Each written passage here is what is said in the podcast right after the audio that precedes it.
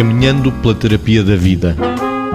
Disse Freud: Se queres viver, prepara-te para morrer. Margarida.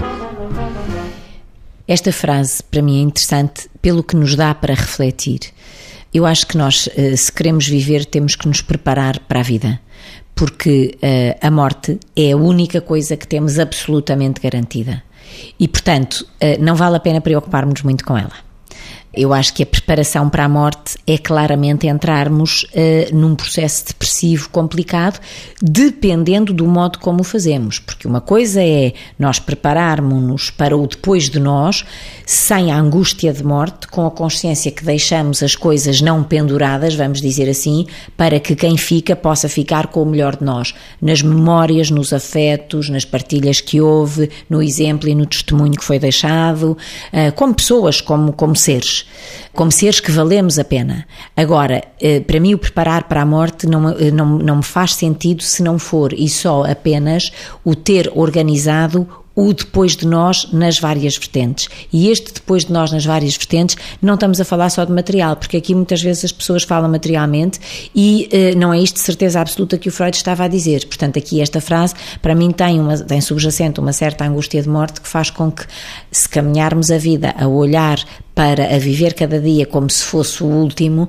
provavelmente poderemos cometer algum tipo de excessos ou ter algum tipo de comportamentos que não teríamos se vivêssemos cada dia como se fosse o mais importante. Ou seja, eu acho que nós nos preparamos bem para morrer, aonde todos iremos parar, é aí, tendo em conta ou procurando ter em conta que em cada momento que vivemos temos três tempos que nos desafiam: o passado, o presente e o futuro.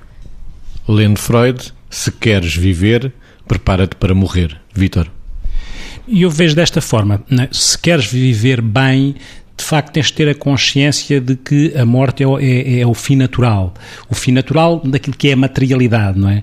Os budistas têm esta coisa, os budistas vivem com esta consciência uh, da morte sem que isso, em princípio, lhes faça aflição. Aliás, uma das práticas meditativas dos budistas é mesmo com a morte.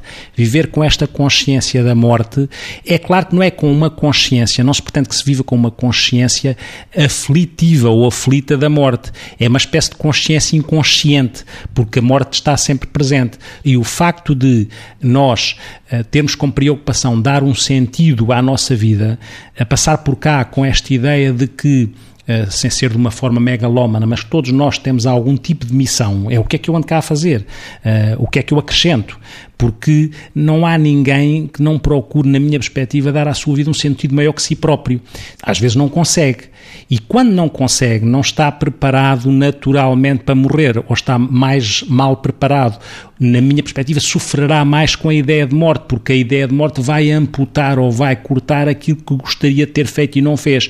E todos nós temos esta ideia de criarmos um bom epitáfio, que é quando os outros ficarem cá, ou o que é que eu deveria fazer de forma a que, eh, quando morresse, pudesse ser lembrado por isso e deixasse isso como testemunho, muito mais do que aquilo que é, mais uma vez, a materialidade, que é uma grande preocupação das pessoas, qual é o verdadeiro testemunho, que é a história de vida que eu deixo para os outros. E aí acho que a morte não fará tanta aflição.